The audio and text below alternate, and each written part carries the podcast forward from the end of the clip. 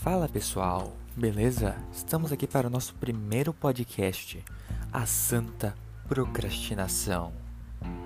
Como ela se inicia? Por que ela nos prejudica? Como podemos resolvê-la? Estou aqui hoje para falar sobre isso.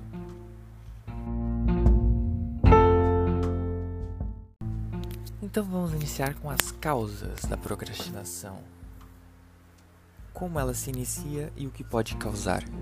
Bom, o que causa a procrastinação não é nada mais nada menos que a preguiça. Até porque você procrastina porque você não quer fazer algo que lhe canse. Por simples preguiça. Um grande exemplo, você não estuda porque é mais fácil deitar na cama ou jogar um jogo do que estudar. Porque você se diverte jogando um jogo e não gasta energia deitado numa cama. Já estudando, você se cansa e se estressa. Então, para você, é muito mais fácil ficar numa cama ou jogando do que lendo um livro. E também é um fato que a procrastinação traz prejuízos. Ela te faz perder tempo. E como faz? Pare e pense.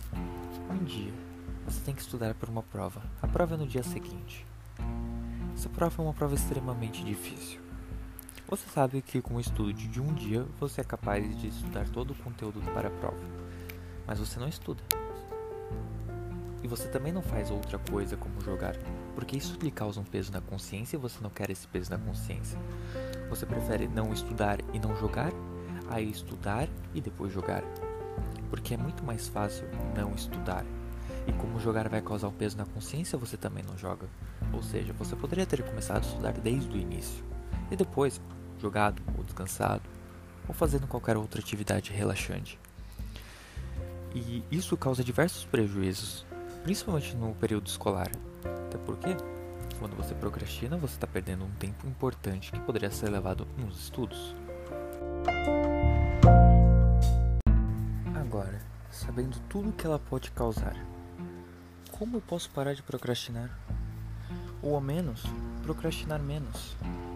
Até porque sabemos que a preguiça é algo humano, que a inabilidade muitas vezes é inevitável.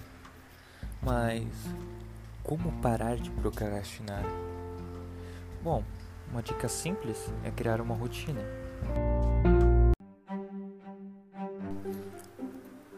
Outra dica muito importante é tentar fazer aquele algo que você sabe que você não gosta de fazer, como estudar, e tentar melhorar uma prática diferente de executar essa ação.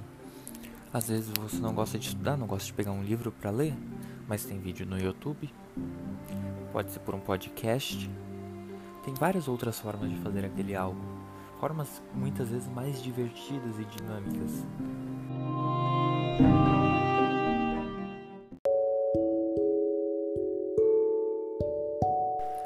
É fato que podemos deixar de procrastinar.